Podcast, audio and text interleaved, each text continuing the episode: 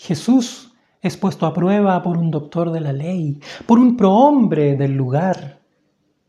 Y miren cómo responde. Lleva al letrado a su propio terreno, al de la ley, y desde allí éste no puede responder otra cosa sino la verdad de Dios.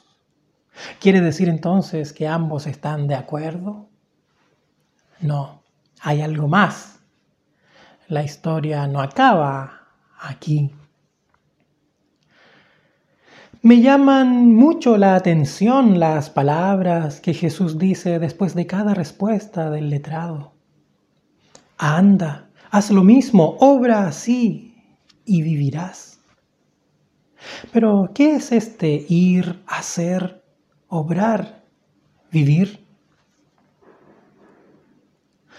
Jesús va por los campos dando de comer, sanando, otorgando vida.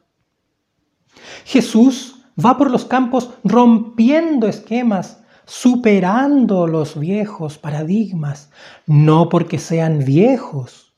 Los rompe porque son de muerte, porque traen sufrimiento y porque ponen cargas muy pesadas en las espaldas de la gente, sobre todo en la de los más débiles.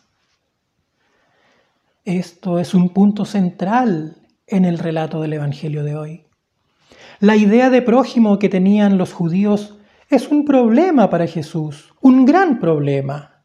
Para ellos, los judíos, el prójimo era quien se amoldaba a ciertos cánones, quien cumplía una gran lista de mandatos religiosos. Pero estas ideas no sintonizan con Jesús pues para él el prójimo es alguien muy distinto. Para Jesús, el prójimo es el que me hace ver su necesidad frente a mi abundancia. Es el que me enrostra mis prejuicios, mi insensibilidad y todo lo que me separa del hermano. El prójimo es el que me incomoda. Entonces, para Jesús, el amor al prójimo y la misericordia corren por otro carril, son de otra dimensión y en ningún caso asibles o abarcables por teologías excluyentes, por filosofías de moda o por ideologías políticas o por pancartas de cualquier tipo, no. Porque en realidad el amor y la misericordia no son ideas. Para Jesús son caras son cuerpos, son las voces cotidianas y los desafíos permanentes.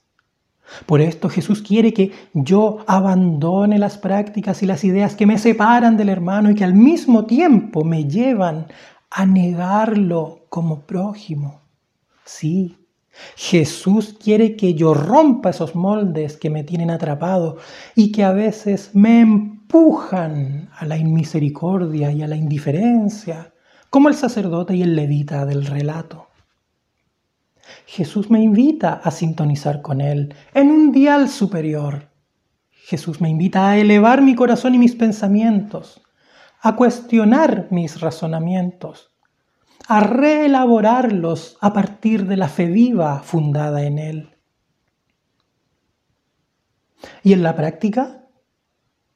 Lo que Jesús dijo al letrado, Anda y haz lo mismo. Ama a Dios, escucha su voz y obedécele. Y ama a tu prójimo y sírvele sin medida.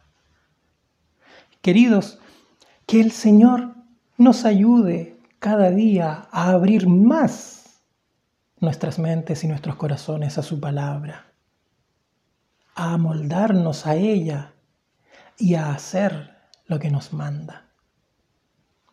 Amén.